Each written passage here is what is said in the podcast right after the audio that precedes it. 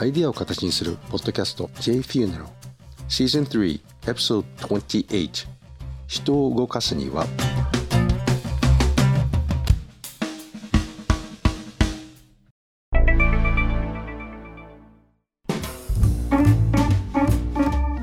人は何を欲しがるのか。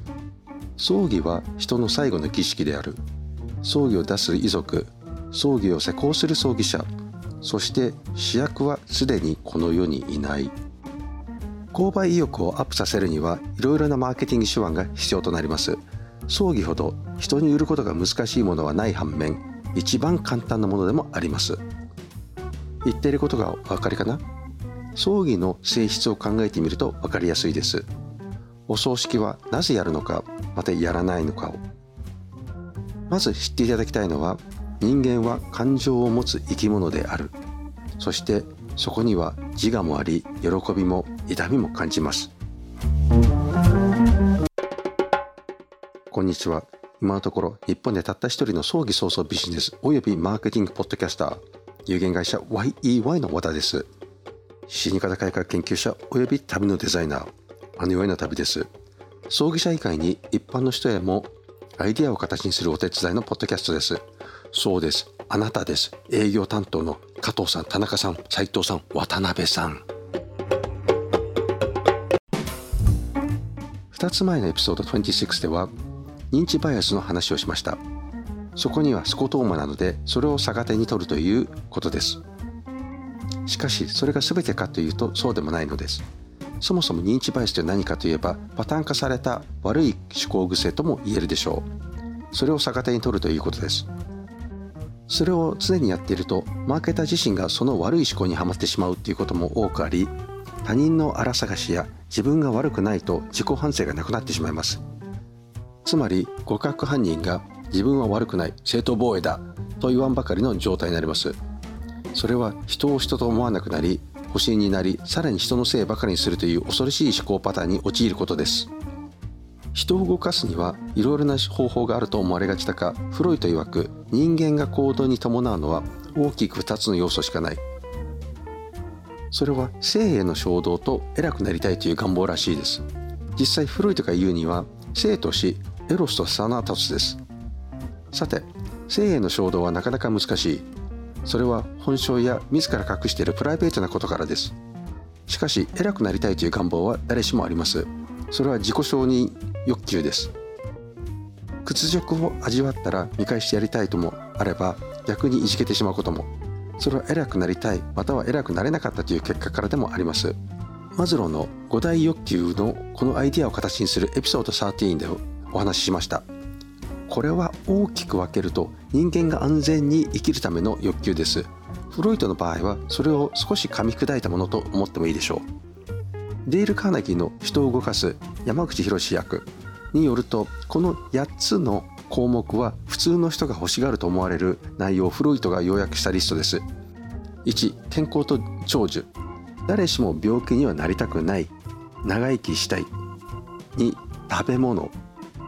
お腹が空くのが一番健康に悪いし精神衛生上にも良くないわけですね。3睡眠。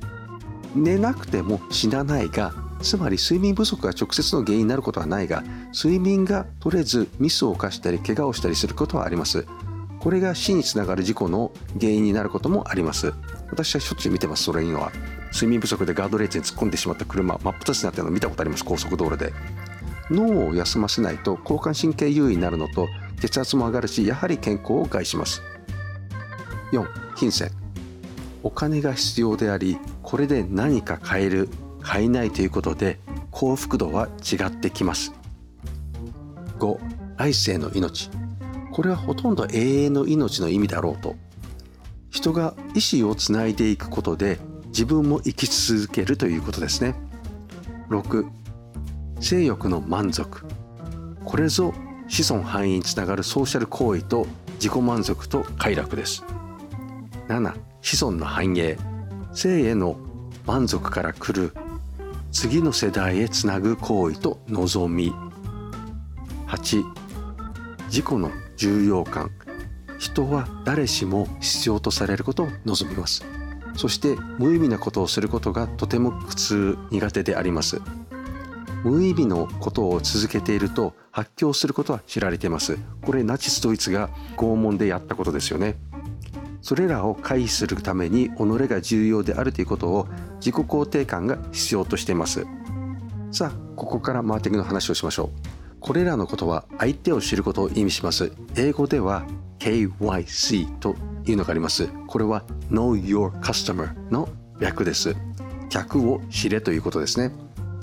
相手の欲求は何かその業界で何が必要とされているのかなぜそれが必要とされているのか。ユーザーは意外と現状の隠れた問題そのものを知っていなかったりします。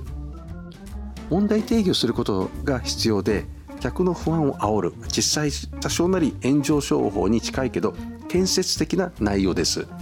その不安を解消できる仕組みつまりソリューション解決策を提供する提案する。エラーの発生率よりもエラーが起きたらどうなるかとのシナリオを書くことが大切です。1万回に1回のエラーその1万回に1回の確率が10回目で来ることもありえるわけですよね。それで全てが崩れることもあるし悪い例で言えば私のうちの YEY の自社のメインバンクはみずほ銀行みたいになることさえありえるわけですよ。みずほになりますよなんて言ったらね意外と予算が通ってしまったりね。マーケティングとは人の欲求に訴求することであります。欲求とは不安が裏にあるわけですね。そのうち1から4はトップです。これはマズローの生理的欲求と安全の欲求に訴えるところです。